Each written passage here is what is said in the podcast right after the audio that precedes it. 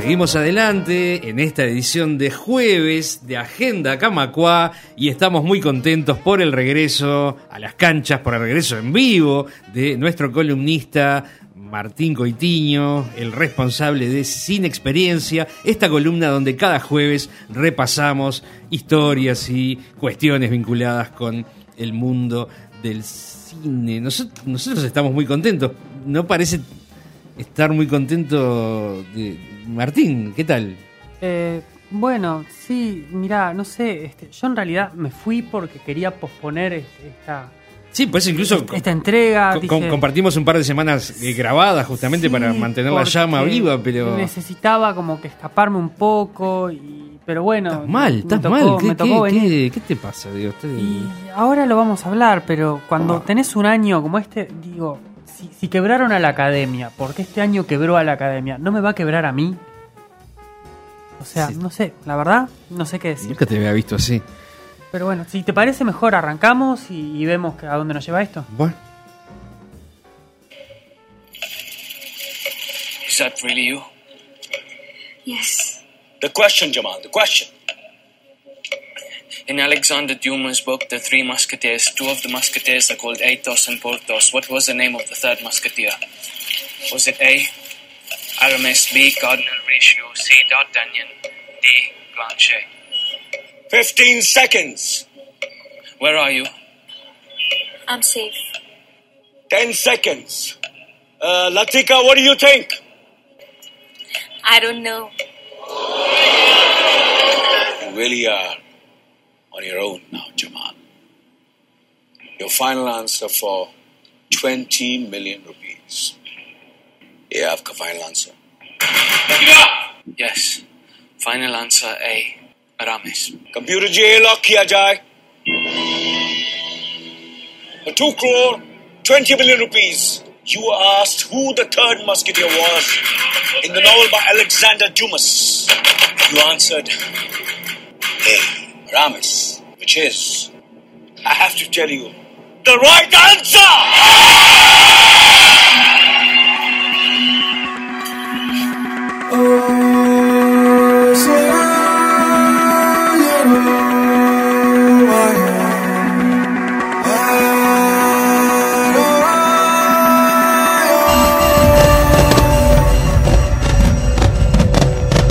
bueno, bueno, aquí estamos con el tráiler ya presentado, Martín. Sí, eh, ¿quién quiere ser millonario?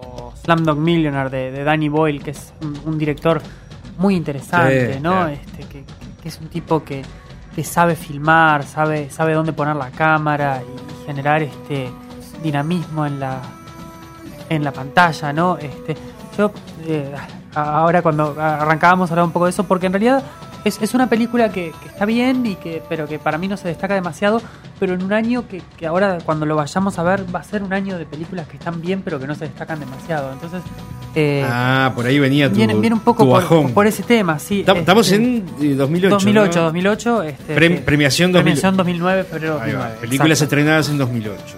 Este, entonces, eh, y no, no, no, no es un año que te, que te no, produzca. la verdad que es un año que, Lo podría, si pudieras borrarlo, de- de- de- de- Sí. lo borrarías. Este, después podemos hacer un ejercicio, me parece que puede ser muy sencillo y cuando revisemos las que están las que están en las nominaciones y empecemos a revisar para abajo, Sí. te voy a encontrar en, en los rubros que no son mejor película eh, cinco candidatas que podrían perfectamente estar nominadas a mejor película por encima de las que están.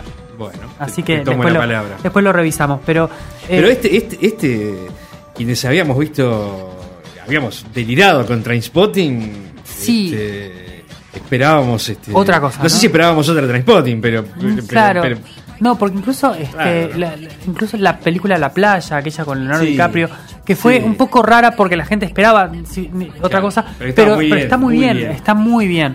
Y, y Danny Boyle ha hecho otras cosas que están muy bien. Este, esa que es que un poco trajo también eh, el género de zombies de vuelta, aunque no es exactamente estrictamente de zombies, que es 28 días después de Danny Boyle, también está muy buena. Y, y mucho se sustenta, ya te digo, en esa capacidad que tiene él de, de generar este, una tensión y un constante movimiento con la cámara, ¿no? Es un tipo que, que maneja muy bien esos códigos. Este, y, y, eh, hay otra película muy buena de Danny Boyle que se llama Sunshine, que es interesante, es una película que es tres cuartos de película excelente y después se, se derrumba al final, pero que es tan bueno todo lo que pasa antes que, que aún así creo que es, es mucho más memorable y destacable que, que Slumdog Millionaire, que, que es una de esas películas que es como para sentirse bien, ¿no? Como para mirarla y sentirse bien y sentirse feliz y contento y de, de, de, de- de mendigo a millonario, digamos. Claro, este, claro, claro, claro. y, y que creo que es un poco eso y... Es muy entretenido. Sí, también, yo a mí cuando la, cuando la cuando la vi la primera vez tuve como un pequeño rechazo ahí, pero más allá de que le, le encontré cosas buenas y cosas malas y no, no estaba seguro de cómo coordinarlas. Y a esta altura de, de- de la vida, ahora revisándola un poco de eso, creo que eh, en realidad la- la- lo que pasa es que la película no, no puede mirarse eh, con, con literalidad, ¿no? Es una, es una fábula la película, ¿no? Eso es un cuento de hadas. Entonces, por eso eh, uno puede decir, bueno, eh, estos son los códigos, es un cuento de hadas y no le voy a pedir eh, Claro. realismo ni, ni, ni nada que, que se, que se parezca a la, a la- a la realidad misma. Lo que pasa es que Está en uno comp- Sí. comprar el boleto, Claro, digamos, el eh, ticket para, para ese viaje. Lo que pasa que es lo mismo de lo que, de lo que yo tiendo a hablar siempre y que para mí es fundamental, que es que el, el cine y cada película tiene que presentarte sus propios códigos y su propio universo y ceñirse a eso. Resolverse. Entonces, sí. a mí lo que me pasa Mm, es que me parece claro. que hay como una lucha interna en la película entre esa fábula, eh, de esa cosa Ujú. así como que es eh, cuento de hadas y la realidad cruda y dura que vive el personaje de Jamal desde chico hasta grande, ¿no? Entonces, eh, es como que eh, es demasiado realista para hacer una fábula completa y demasiado fabularia para hacer una película realista sobre, sobre lo que pasa en, en esos barrios de, de la India, ¿no? Eh, entonces a mí como que me- no me termina de cerrar en, en ese sentido, eh, en el que eh, no me parece que se adhiera demasiado a sus propios códigos, o por lo Porque- menos no los deja demasiado claros desde el principio. Claro. No, recordemos que, que el chiquilín, digamos, este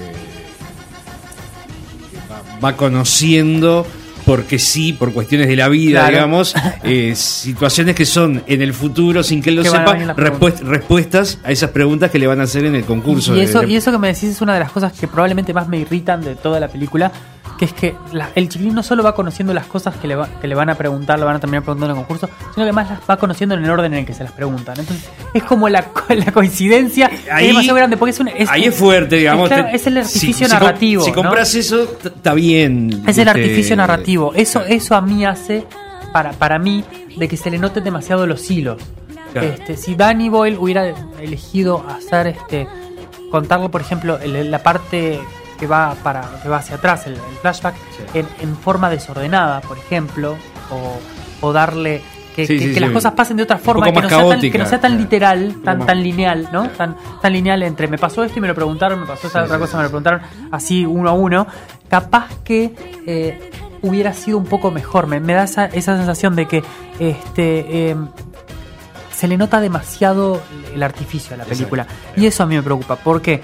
Porque cuando arranca la película, las primeras imágenes es él básicamente siendo torturado Sí, sí. y hay un paralelismo entre las torturas que le están haciendo preguntándole cómo sabe las cosas Claro. y las preguntas que le hace el presentador. ¿Con La- quién arregló? ¿Quién, quién te Claro. sopló las respuestas? Entonces, no? eh, si vos arrancas una película con una escena en la que básicamente la, la policía está torturando a un tipo, vos estás marcando la cancha de cómo viene la película, ¿no? De, de cuál es este Claro. el registro en el que vos te vas a manejar. Entonces, terminás con todos bailando en la estación de tren, hay como un salto grande, ¿no? Y en el medio, este, eh, hay, hay esa cosa de, que es demasiado, de- demasiado fácil todo eh, en, ese mundo difícil en el que le toca vivir. Entonces, de vuelta, me parece que hay un- la película está un poco peleada con- consigo misma y eso es lo que a mí me, pasa. Además de que, bueno, después tenés ese- todo ese tema que yo no- no sé si da para debatirlo ahora, pero eh, hay un género y hay un tipo de, de películas y de, y de fotografía y de, y de trabajos este, artísticos que son una especie de cuasi celebratorios de la pobreza, ¿no? ujú, Este, de, de- como de glorificación de la pobreza. Y esta película lo evita casi completamente, pero tiene algunas de esas cosas de, de- de idealización, ¿no? De, de algo. Postales, ¿no? De- Claro, de darle una- una- un carácter mágico a una situación terrible. Este, que no que, que- siempre peligrosa, ¿no? Este, Sí, siempre exacto, que- que no tiene nada de seductora ni de emocionante. Claro, pero que a la gente atrapa. Está lleno de víctimas. Claro, entonces este. Pero es presentada así, este, Claro, es, uno- es- es como una mirada casi turística. Sí, claro, exacto. Entonces es como que casi, casi que te, te, te enternece y te, hace querer ver más y es este eh, hay, hay una hay como una expresión que es algo así como poverty porn, ¿no? Que, es este un poquito peligrosa y que yo creo que la película bastante lo evita, pero tiene un poco de, de eso, tiene un poco de de, de- de- de- de hacer las cosas que sean demasiado demasiado sencillas eh, en una crudeza que, que si vos la pones la, la- la contás como realmente está como realmente se se presenta es terrible no porque digo es una historia que tiene montón de cuestiones de pobreza de violencia de Sí. violencia sectaria de violencia eh, racial y religiosa este de gangsters y de una cantidad de cosas así que es como que trata de tomárselo como que en serio pero no este, entonces la, la relación de, de Jamal mismo con su hermano, ¿no? Que, que es este, que tiene una cuestión, un fondo violento muy importante. Hermano que va a terminar en definitiva sacrificándose por él. Claro. Este, no sé si tiene eh, al final el peso dramático de, de la situación este, que, que se amerita. Entonces es como que eh, va a estar siempre en, en esa lucha entre presentar algo terrible o, o no y, y con la con, con el carácter terrible que tiene o no, Exacto. ¿no? Este, un poco va a estar así. Eh, pero de vuelta, como, a- como arrancaba hoy cuando hablaba de Danny Boyle, eh, Danny Boyle es un tipo que sabe filmar que, y que sabe hacer con la cámara cosas interesantes y que sabe de, de la fotografía No, y, y- y contar una historia, más allá de la y salvedad. contar una historia para que sea claro. súper atractiva. Entonces, este, no, no, no nos resulta para nada difícil este, entrar en, en los personajes.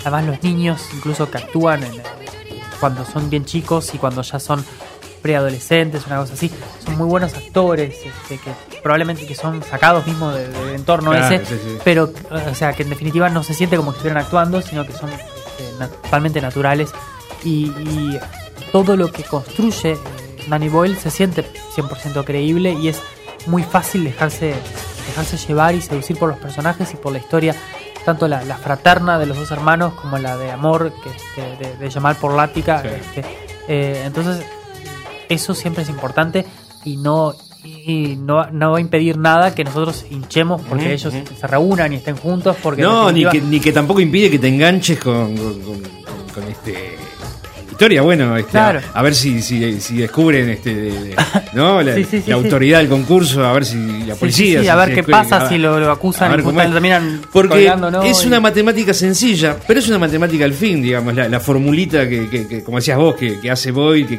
a, a pesar de ser toda muy, muy, este, Ni que hablar. muy- En- en un- demasiado ordenada y demasiado lineal, tal vez. En una época de, de, de Zack Snyder y Michael Sí, Bay y de, sí. de directores así que no que no generan que no logran generar que nosotros entendamos lo que está pasando y, y logremos una conexión con lo que pasa en la pantalla. Exacto. Lo de Danny Boyle es absolutamente exitoso en ese sentido.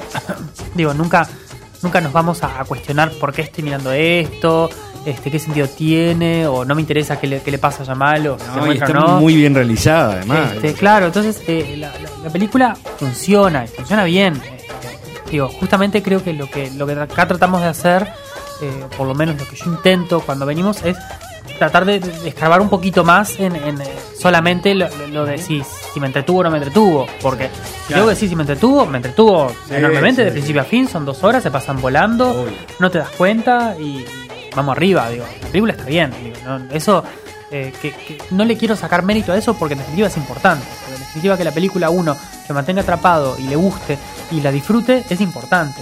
Eh, creo que este, lo que estaba tratando de ver era un poquito más allá de, de- de la, de la simple funcionalidad, ¿no? De- del simple este, funciona, sí, está bien, bárbaro, vamos arriba. Pero sin duda que, que está bien. Eh, son también me parece que, eh, como te decía, son esa- esos artificios que cuando que uno arma cuando la película uno quiere que diga una cosa y la fuerza a decir una cosa, ¿no? Exacto, sí, sí, Este, entonces es como que eh, el cine, a diferencia de otras disciplinas en general, cuando uno, cuando uno arma una película, uno sabe cómo termina. Porque muchas veces autores, por ejemplo, literarios, eh, empiezan con un personaje y escriben un libro, pero no tienen necesariamente el final Claro. escrito, ¿no? O sea, van a, ven a dónde lo lleva. El cine, mayormente y en un 90 y pico por ciento, Claro. se escribe con el final sabido. ¿no? Sí, claro. Entonces uno tiene que armar la historia para que lo lleve a ese final. Y a veces eso hace que uno tenga que ajustar Forzar. la historia o forzar la, la historia para que lo lleve. Entonces a mí me parece que el, el problema es el mensaje, ¿no? El problema es que eh, la idea del destino está demasiado presente ahí, entonces eh, para ajustarlo a eso las cosas tienen que pasar porque tienen que pasar.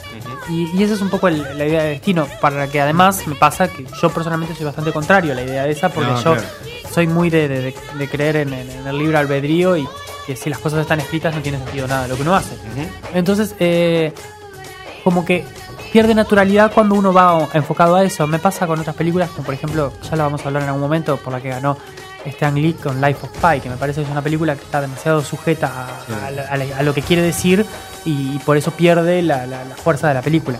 Entonces, en ese sentido, me parece que hay un poco de, de tratar de, de encajar las cosas demasiado para que funcionen así, como tienen, como tienen que funcionar y para que las cosas pasen como tienen que pasar, independientemente de si lo amerita o no lo que se va contando. Y no, no habrá sido también, ahora cuando llegue el momento me lo vas a contestar, pero no habrá sido parte del éxito también en el sentido de, por ejemplo, por algunos valores que transmite o por algunos mensajes este, sociales, digamos, Sí, que, que transmiten. sí. No habrá sido justamente esa eh, fácil digestión, digamos, Sí, este, que lo que la transformó en, en una película ganadora. Y el también, optimismo porque- que, Eso. que tiene que es bastante contagioso, eso siempre ayuda, ¿no? Este, hay como ciclos, hay ciclos en los que este, se busca un cierto realismo, este, como que reaccionando a una realidad este, determinada. Hay otras veces en las que hay, hay, una inclinación más por la, por la esperanza y por el sentirse bien. Y, y la academia tiene esa- esa- esos periodos, esa- esos ciclos, ¿no? Este, de, de cinismo y de no.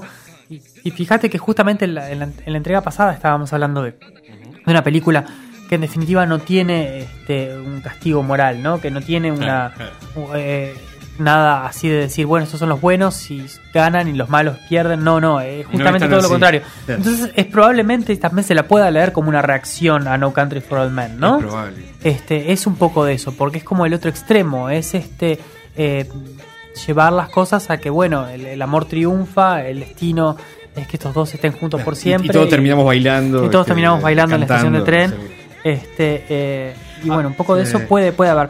Y Lo, lo otro, perdona, Sí, que, que me, llama la, la atención siempre, desde que la vi la primera vez me, me llamó mucho la atención, es que eh, no es en absoluto cine indio, No. pero, pero es. o Pero sea, sí, lo pasa eh, que- eh, o sea, es por más allá de, de- de las muy- locaciones y de los actores y, y del casting, también, y es más que nada pregunta, ¿no? Tiene como algunos guiños o esos códigos Sí, de Bollywood. Ni que ¿no? hablar, De- ni que hablar. Danny Boyle es, es un tipo muy, muy inteligente y este lo que hace es tomar eh, códigos y, y ciertas y ciertas formas de- del cine, sobre todo de Bollywood, que se dice, que es, es Hollywood de Bombay, ¿no? Este y, incorporarlos a la película. Entonces manejarse un poco con eso, este, creo que también debe ser parte de esa, de esa fábula que nosotros tenemos, ¿no? Porque el cine este, de Bollywood tiene mucho de eso, tiene, Claro. tiene un poco de, de- de fábula y de fábula muchas veces musical, que acá este, solo, solamente está al final y en los créditos. Este, pero tiene, tiene mucho de tomar eh, esa- esa- esas cosas, esos, esos registros en la, en, la, en la forma de plantearlo y, y en ese sentido está, está muy bien porque de vuelta lo que, lo que hace con tanto en, en cámara como en fotografía como en con vestuario en la presentación no, de es este escenario es es, es, inmersivo y, y nos lleva a, al lugar y al cine, porque muchas veces nosotros tenemos que tomar en cuenta, y lo hemos mencionado en otros, en otros contextos, de que nosotros no solamente tenemos que tomar el, el realismo como presentar la realidad del lugar, sino también como los códigos del cine que nos presenta el lugar, ¿no? Claro. Entonces, eh, no es solamente ver las cosas como son, sino como nosotros tenemos la expectativa interna de que el cine nos lo presente. Pasa con todos los soportes artísticos. La, la ópera china es ópera china en China y con los códigos de la ópera china. Si Claro. no es otra cosa. Entonces, y esto es. pero- o los géneros musicales este, más definidos. sí. Reco- Sí. Recordaba, por ejemplo, ahora cuando hablamos de la lista de Schindler. La lista de Schindler es una película contada en blanco y negro. Sí. Realismo no es blanco y negro, porque la realidad nosotros no la vemos en blanco y negro. Pero cuando Spielberg nos lo presenta así, nos está presentando una idea de documental y de una, y de una época determinada a la que nosotros accedimos muchas veces No, de- con blanco y Y negro. de registro histórico. Claro, entonces eso inconscientemente a nosotros nos acerca a esa realidad. Te, te lo crees más. Claro. Lo hace más realista haciéndolo menos realista. Eso, eso- eso es casi una contradicción en sí. pero no porque justamente hay una, hay una expectativa interna de ver la realidad de determinada manera. Y eso es algo que directores con, con habilidad, como lo es Danny Boyle, sin duda, lo manejan bien y entienden de que presentarnos la historia con manejándose en determinados códigos cinematográficos la hace más auténtica para el espectador este, y, y la hace formar parte de una tradición de determinado cine, que eso siempre es importante, ¿no? Este, y pasa, nos pasa, nos va a pasar con el musical también, que el musical es un cine que, es no realista, pero que usa a veces esa herramienta para acercarnos a una realidad de determinada manera y cumplir con ciertas expectativas que tiene el espectador. Respecto a, a lo que es este, el, el elenco, eh, están todos muy bien, ¿no? Sí. Este, Dev, Dev Patel es, es un, es un gran hallazgo que después ha demostrado en, en- en sucesivas películas ser un muy buen actor. Este, los niños están muy bien, la Lática está muy bien, la muchacha, este, y Frank Khan. Ella este, es fantástica. eh, ¿Cómo sí. se llama? Este, Pinto. sí.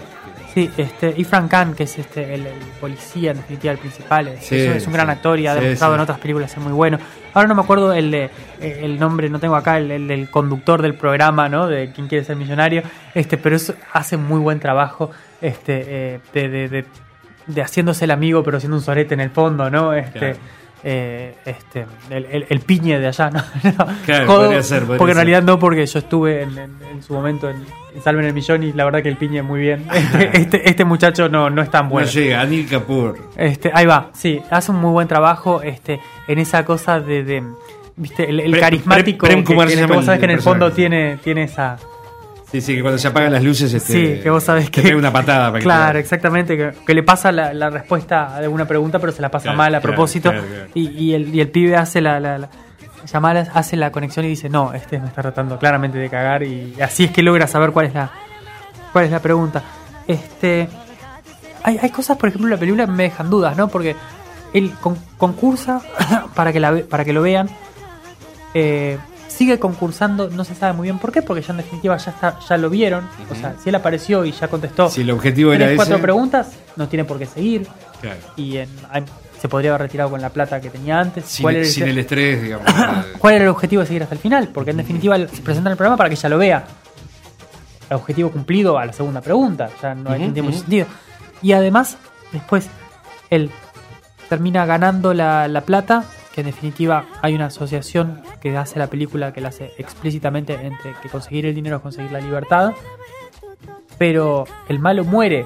Entonces, ¿es necesario ese dinero para conseguir esa libertad? Si en definitiva el malo de la película murió, me deja ciertas dudas de que no sé si es un cabo que está bien atado. Más allá de que ellos no saben que el malo muere, por lo tanto, eh, Vale. Vale. Y además todos queremos que se lo gane. Por supuesto, no vamos a echar en contra de él. La hinchada. Este, además de que la última pregunta es una pelotudez que creo Sí, que sí, cualquiera sí. que haya visto algo sabe que Aramis es la respuesta correcta para cuál era el tercero de los tres mosqueteros.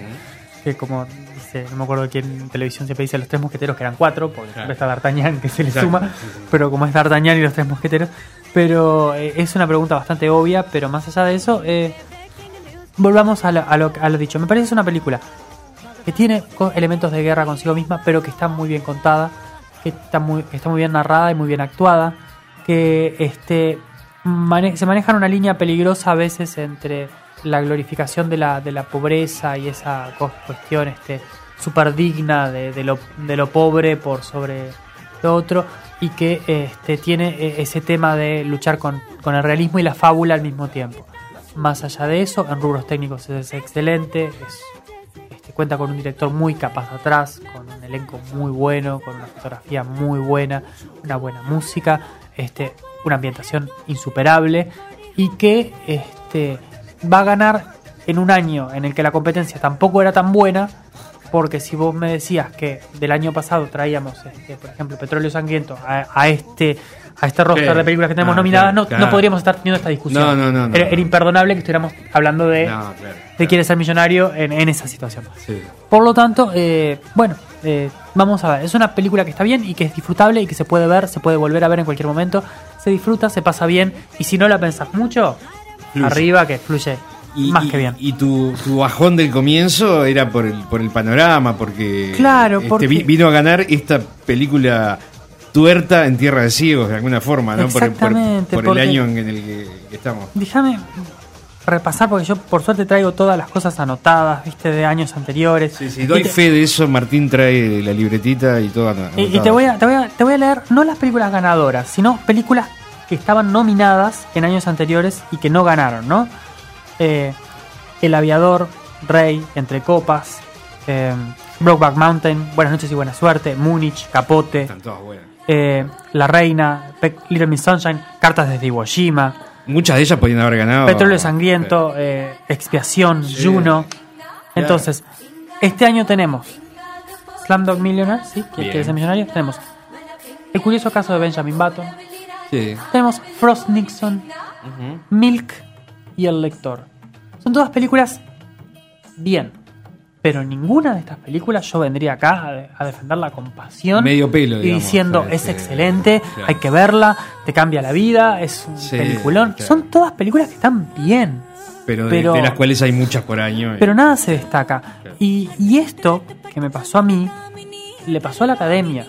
Porque la academia, el año que viene, va a tener 10 nominadas a mejor película. Oh, claro. Porque dijeron, no puede ser que nosotros demos 5 slots para que pongan la mejor película y no pongan una película que, hay, que la gente la apasione y le rompa la cabeza.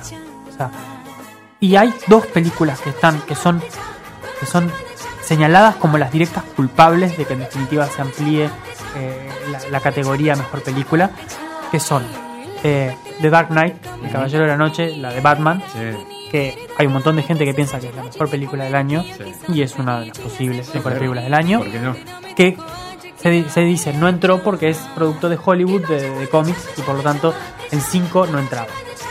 Y Wally, la película animada de Pixar, que para mí ese año es la mejor película del año. Claro. Entonces, eh, la academia va a decir, no, vamos a darles más chances para que por lo menos dentro de las nominadas entren películas por fuera de lo predecible de, de la película histórica, de la Ah, que película... pueda entrar un Marvel que pueda entrar una animación. Que pueda entrar algo que- que, que la gente diga, bueno, esto realmente vale la pena, esto realmente está bueno. Así que ahí abrieron la grilla, digamos. A, Exacto, a porque 10 candidatos. porque el, el, el 2008 le- les dijo, no, miren, No esto es lo que hay no y, y nadie y nadie sale a salió a defenderla apasionadamente a ninguna de estas películas. Porque, eh, por ejemplo, bueno, un director ganó, tenemos cosa que no creo que no hemos tenido hasta ahora, eh, una eh, identidad completa entre película y director. Los nominados son los mismos, ¿no? Entonces, tenemos que director ganó también Danny Boyle, bien, pero ten- en Benjamin Button el director era David Fincher. David Fincher es un gran director. Sí, que sí. tiene películas muy buenas y tiene otras películas no tanto porque es un tipo que tiene una conexión muy rara con con, la con lo interior y con, con- con la sensibilidad, ¿no? Es un tipo muy frío cuando filma y tiene ciertas cosas que a veces son criticables, pero estamos de acuerdo que el curioso caso de Benjamin Button es una película que está bien, no es ni cerca de la mejor película de David Fincher. No, claro. O sea, es una película de las más flojas que tiene. Este, o sea, estamos hablando del tipo que dirigió Seven, que dirigió el Club de la Pelea, que dirigió la que no sé si es el año que viene o, o el siguiente va a ser una de las mejores películas del año que es Red Social. Sí, claro. Este, o sea, un director que tiene propuestas mucho más interesantes que Benjamin Button.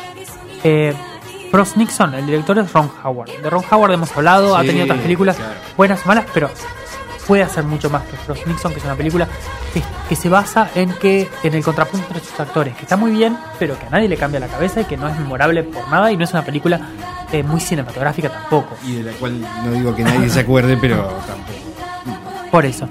Capaz que de, de- de lo más destacable es, es Milk con Gus Van Sant, que además es un director que a mí me gusta mucho, pero que si yo tuviera que elegir de Gus Van Sant, te diría que, bueno, habíamos hablado de Good Will Hunting en su momento, pero también puede ser Elefante, y también puede ser Paranoid Park. Es un tipo que tiene otras cosas para contar de formas muy interesantes, es un gran director y que creo que merecía más que esto. Y bueno, por el lector, este Stephen Daldry, que también habíamos hablado con Billy Elliot, ¿no? Que, es más interesante capaz que, que- que el lector, que es una película este un poco está buena, pero no, no, no es particularmente memorable más allá de la actuación de Kate Winslet, que creo que es este eh, Ah, no, no es una película para dar, para dar pelea en, no, no, en no. la mejor película. No, porque de vuelta, eh, creo que en definitiva uno tiene que pensar también en, en el carácter de memorable de las películas, ¿no? De, de que uno Sí, la recuerde y se la lleve consigo mismo y, y diga, esta película, ¿cómo, cómo, la, ¿cómo la recuerdo y qué importante cómo me marcó, ¿no? Claro, y que a la vez las convierte también en una forma de ícono, ¿no? Claro, Decir, exacto. bueno, Eso es un poco eso. Y creo que el Oscar también tiene que hacer un poco eso, ¿no? Decir, bueno, esto es lo, que, lo, lo icónico, lo que marcó Hollywood Exacto, ese año. Y exacto. creo que de estas cinco, no, na- na- ninguna es demasiado destacable en ese sentido. En actor, bueno, eh, mi amigo, Champagne, este, que yo no soy muy fan, pero que hace un muy buen trabajo en Milk, este, ganó y eh, está bien. tiene algunas buenas. Estaba también Richard Jenkins, estaba Frank Langella por Frost Nixon, ¿no? Haciendo de Nixon en un papel Sí. interesante. Brad Pitt en Benjamin Button, que trabaja está- bien. está muy bien. Y probablemente una de las más interesantes este, eh, actuaciones que había ahí de Mickey Rourke, este, el regreso de Mickey Rourke en The Wrestler de Darren Aronofsky. Es verdad, es verdad. Este, una, una muy interesante película, una muy buena película. Y una de esas cinco que ya te digo hoy, cambiame cualquiera de esas y poneme The Wrestler como mejor, Ah, nominada mejor película Eh. es mejor. No tengo dudas que es mejor. Eh, Kate Winslet gana por actriz por el lector. Hay una, hay una serie cómica del gran, gran comediante inglés Ricky Gervais Ah, sí, claro. que hizo The Office y después hizo una, una serie que se llama Extras. Extras. Sí, sí, le recuerdo En exactamente esa- el capítulo. Exacto, Kate Winslet Sí, hace de sí. una monja que está en Sí. el medio del holocausto, en el medio de, de la Segunda Guerra Mundial, y esto es antes de que se, antes de- del año 2008. Y Kate Winslet le dice básicamente al personaje de Ricky Gervais, que es un extra en, en- en ese mundo del cine, que ella está haciéndolo porque dice, monjas, holocausto, Oscar Oscar. asegurado, ya está, Sí, lo claro. necesito. Me acuerdo, Y bueno, sí, este, y básicamente acá no hace de monja, pero es, es una película ambientada en la que ella es una carcela, una carcelera nazi, ¿verdad? De, este, que recuenta un poco su pasado y que, que es este, iletrada y, y está básicamente es eso, ¿no? O sea, es una profecía autocumplida. Este, Kate Winslet también en la, en la década del 40, este, siendo carcelera de, de- de la, ocupación nazi, eh, Oscar asegurado. Sí, y claro. ¿quién, quién- quién lo va, ¿Quién lo va a discutir? Claro, claro. Y Estaba- más, un año así. No, sin duda. Y creo que Kate Winslet, este, con Leonardo DiCaprio, que va- valga decirlo, la parejita de Titanic son dos de los mejores actores de, la- de su generación. Sí, sí. Son excelentes. No hay duda. Y creo que ella se merecía un Oscar. Y esta película, dentro de las actuaciones que hay, está muy bien. Y arriba. Bien, vamos arriba. Bien por Kate. Eh, estaba Anne Hathaway por Rachel Getting, Getting Married, que este Sí, era de Jonathan Demi, es que de vuelta director de, de Ciencias Inocentes, con el que arrancamos este ciclo. Este, Angelina Jolie por Changeling, la de eh, Clint Eastwood, Melissa Leo por Frozen River y Meryl Streep, que vuelve cada tanto, por esa película bastante interesante, aunque un poco teatral para mi gusto, que es este, La Duda, ¿no? Eh, pero es bastante interesante la película y está bien y, y el papel de Meryl Streep es perfectamente asqueroso este, en su obsesión, ¿no? Sí. Y, y trabaja mu- muy interesante. En actor de reparto, bueno, Heath Ledger por El Caballero de la Noche. Este, el, el guasón de Heath Ledger es tremendamente memorable, es una Sí. gran actuación. Recordemos Ese que sí que es icónico, ¿no? sí, recordemos que Jack Nicholson estuvo nominado a mejor actor de reparto Sí, también por su guasón en este en Batman la, la del 89 la de Tim Burton y que recibió lo que se dice first billing, o sea, cuando hicieron las cuando salen los nombres de quienes actúan en la película, el primero que aparecía era Jack Nicholson. Y la peli- y la película de Batman se hizo porque Jack Nicholson estaba asociado a ella y le daba el prestigio necesario en una época en la que consideraba que hacer películas de superhéroe era una cosa para niños y no tenía mucho sentido. Clase Jack B. Nicholson le dio el peso necesario a la película y a su vez consiguió firmar un, firmar un cheque tan grande que le dieron tantas regalías por la película que se dice que él hizo arriba de 100 millones de dólares por hacer la película de Batman. Bueno, acá Heath Ledger no hizo tanta plata y terminó muerto, para Falleció, decirlo. falleció, el, claro. el Oscar se lo dieron póstumo, pero hace un trabajo brutal, brutal, brutal, la verdad. Este, muy, muy bueno. mete miedo ese. Sí, sí, sí, porque tiene esa, esa amenaza de uno no saber qué está pensando y qué le está pasando por la cabeza. Y, y eso es, es lo más peligroso, ¿no? Esa- ese sentido de la arbitrariedad del personaje que, que le genera. Porque cuando uno sabe lo que esperar de alguien es una cosa, pero cuando no sabes cómo va a salir en qué va a saltar, entonces que cuenta su pasado, pero lo cambia cada vez que lo cuenta, ese tipo de cosas eh, generan inquietud en el espectador y es un trabajo brillante. Bueno, Dark Knight, otra película que yo la pongo entre las cinco mejores. Sácame cualquier otra de la lista que quieras. Eh, Josh Brolin por Mil, que estuvo nominado. Estuvo nominado actor de reparto Robert Downey Jr. por una comedia que se llama Tropic Thunder. Que Ah, es no me acuerdo de muy, muy, muy buena, muy interesante. Y Robert Downey Jr. hace de un australiano que, hace, que se hace una, una especie de cirugía para quedar negro para hacer por un personaje negro. Entonces hay un juego con el blackface brillante. Bueno, yo te la recontra recomiendo y te digo que cuando la veas es muy graciosa, es muy inteligente la película. Juega mucho con los, con los códigos de Hollywood, se burla mucho de ellos y la verdad El tema de- Este, de- del blanqueamiento de los actores, para hacer personajes. pero además este es, es una película en la que está Ben Stiller, que este que hace de, de un, de un tipo que actúa y tiene que hacer eh, como de retardado o como una persona con problemas mentales, pero no puede ir hasta el, al extremo porque está el, el juego ese entre el que ga- ganás sí, pero si no te vas al extremo de ser del todo retardado, sino de ser más o menos y es súper, súper inteligente. Mirá. Es una película muy, muy, muy buena y que es dirigida mismo por Ben Stiller. O sea que yo Bien. la recomiendo, véanla, porque es una película que se burla de Hollywood, se ¿Cómo se burla de una cantidad de expectativas. Tropic Thunder. Tropic Thunder. Va- vale la pena. este Y yo te diría que mejor que Frost Nixon debe ser, así que si querés cambiamela por eso. Philip Seymour Hoffman, otro actor que lo tenemos abonado acá, que es favorito de nosotros y verdad, que este, siempre vuelve y que estuvo en la duda y hace un trabajo muy bueno. Michael Shannon, eh, que es un actor muy bueno, un actor secundario muchas veces, este, que, es- que- que trabaja muy bien y que acá trabaja en la película de Sam Mendes que se llama Revolutionary Road, que yo la mencioné una vez, este, porque es la película que reúne a, a Leonardo DiCaprio y Kate Winslet este, basada en un libro de mediados de la- del siglo pasado este, sobre eh, el sueño americano y la pareja que se, de- se derrumba este, cuando no cumplen con sus expectativas del sueño americano. Y la película no es del todo buena, pero la actuación de Michael Shannon sí es muy buena. Eh, en actriz de reparto, bueno, la- el, el año pasado había ganado actor de reparto Javier Bardem, ahora gana Penélope Cruz, actriz de reparto, entonces la pareja Claro, completa por Vicky. Cristina Barcelona de Woody Allen, una actuación Ah, muy sí, buena sí, de, de Penélope Cruz. Estaba Amy Adams por la duda, estaba Viola Davis por la duda también. Taraji P. Henson, una muy buena actriz por el curioso caso de Benjamin Button, y Marisa Tomei por. El luchador este, de vuelta de Darren Aronofsky. Es un gran director, muy interesante. Y es interesante, Marisa. Ella siempre, Sí. siempre está bien. Sí, sí, es, es una, muy buena A mí me cuesta eh, expresarme como, como fan o como entusiasta de Marisa Tomei, pero siempre que le he visto No, está- pero está- es- es, muy es- eficiente. sí, muy buena muy actriz, muy buena.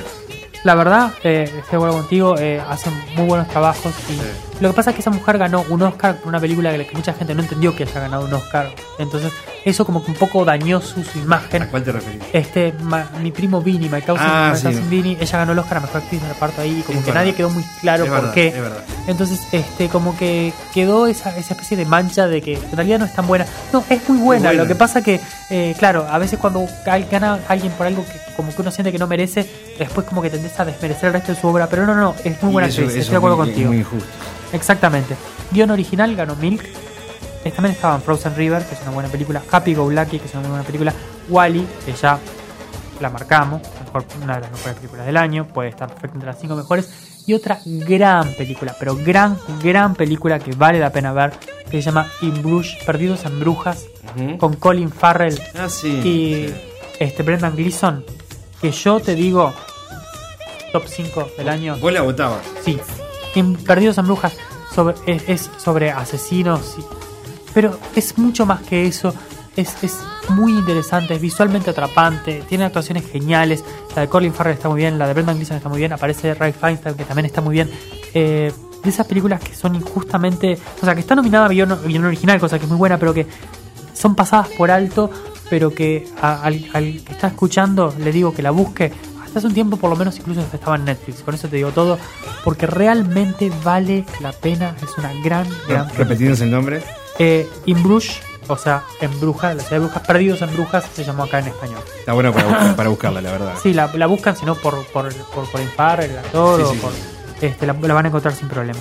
Eh, en guion adaptado, bueno, ganó eh, Dog Miller, ganó Quien quiere ser millonario. Estaba también otras películas de las que hemos hablado en esta, en esta entrega, que son Benjamin Button, La Duda, Frost Nixon y El Lector. Animada, bueno, ganó Wally, por supuesto, porque tenía que ganar Wally porque es una película excelente, brillante, eh, de Andrew Sí, Stanton, que tiene los primeros, no sé, la primera casi media hora es casi muda la película. Este, y eso en una película para niños y que, y sonidos que te es atrape es, es brillante, digo, con el, con, la, con el sonido hecho por, por Brett que el que hizo el R2D2, ¿no? Es uno de los que creó el sonido de Wally. Eh, la verdad, yo Tiene una, tiene una expresividad, además. Sí, este, sí, sí. O sea, con, con- como verle los ojos al personaje te cambia toda la expresividad. Eso es una obra de arte maravilloso de la animación. de, de los puntos altos, Mentira de que, Pixar. mentira que es para niños solo. No, no más, es ni eh, cerca de, de- solamente no, para niños. Este, la puede ver cualquiera y tiene un mensaje genial, pero Sí. además no, pero no está forzado el mensaje, sino que está tan bien, está tan buena que, que creo que vale la pena rescatarla siempre. Estaba nominada también Bolt, que es una linda película, y Kung Fu Panda, que es una muy buena película de, de- de DreamWorks. Este, en, en extranjera ganó una película japonesa que yo la verdad que no, no la conocía, que es Final de Partida, Departures, que no, no, la, no la tengo muy vista, así que no me voy a pronunciar demasiado sobre el tema, Bien. porque no quiero hablar de lo que no sé. Y en documental, que a veces lo mencionamos cuando es algo que yo que he conocido. Vez- de- déjame marcarle Sí. a la audiencia que estamos ante un caso inusitado de un comentarista o crítico cinematográfico que solo habla de películas que vio. Y uno trata, ¿eh? uno trata de hacer eso, porque viste que si no. es complicado, si no- Sí. Digo, porque estamos. No, hay mucho, hay mucho de hablar de, por- Estamos en la era de, de gente que, que leyó la, la reseña, la sinopsis de, Y ya la, con eso te- de la película y con eso te, te, te llena un noticiero, ¿no? Sí, Entonces, pasa mucho. Este, Pero bueno. Y en documental, eh, hay una adaptación cinematográfica de este documental que yo todavía no la vi y no me interesa, ni, creo que ni siquiera me interesa verla porque el documental es tan poderoso que creo que es una de esas cosas que emocionan de verlo. Se llama Man on Wire. La traducción es básicamente Hombre sobre el cable y es la historia de eh, Ah, Petit, sí, sí, que es el tipo que en el año 70 y pico tiró un cable entre las Torres Gemelas y camina entre las Torres Gemelas. La han pasado mil veces Es en el cable es y es una, un documental brillante, emociona, porque lo que hace el tipo, la locura que hace el tipo de caminar en la cuerda floja entre las torres gemelas, eh, es, tan impresionante y está contado casi en forma de como una especie de thriller, ¿no? De si lo logrará o no lo logrará. Este, pero es básicamente documental con, con un poco de reconstrucción y ellos contando él y sus secuaces, porque es una, algo totalmente ilegal que hicieron, este, cómo lograron hacer ese, cruce entre las Torres Gemelas. Es maravilloso, da, da vértigo, da emoción, eh, eh, da em- da- pero da emoción genuina de, de- del miedo, pero de, de- de la satisfacción de, de alguien logrando algo imposible, ¿no? En música y canción, este, ganó Slumdog Miller. La música es muy buena, la canción es esa que bailan todos al final, que durante un tiempo fue bastante inescapable, que es bastante interesante. En edición de sonido, eh, El Caballero de la Noche, está bien. Yo hubiera ido por Wally en esa, pero bueno, está bien. Eh, mezcla de sonidos, eh, Slumdog Millionaire. En maquillaje y efectos visuales, Benjamin Button. Y en edición, que como lo hemos dicho muchas veces, va muchas veces a unida a mejor película, ganó Quien quiere ser millonario. Y está muy Y bien, está- y y está y bien, está bien claro. en, en ese ida y vuelta entre el pasado y el presente. Este, de vuelta es una película que está muy bien sostenida en, en los rubros técnicos y, y la verdad que creo que vale la pena y, y se disfruta.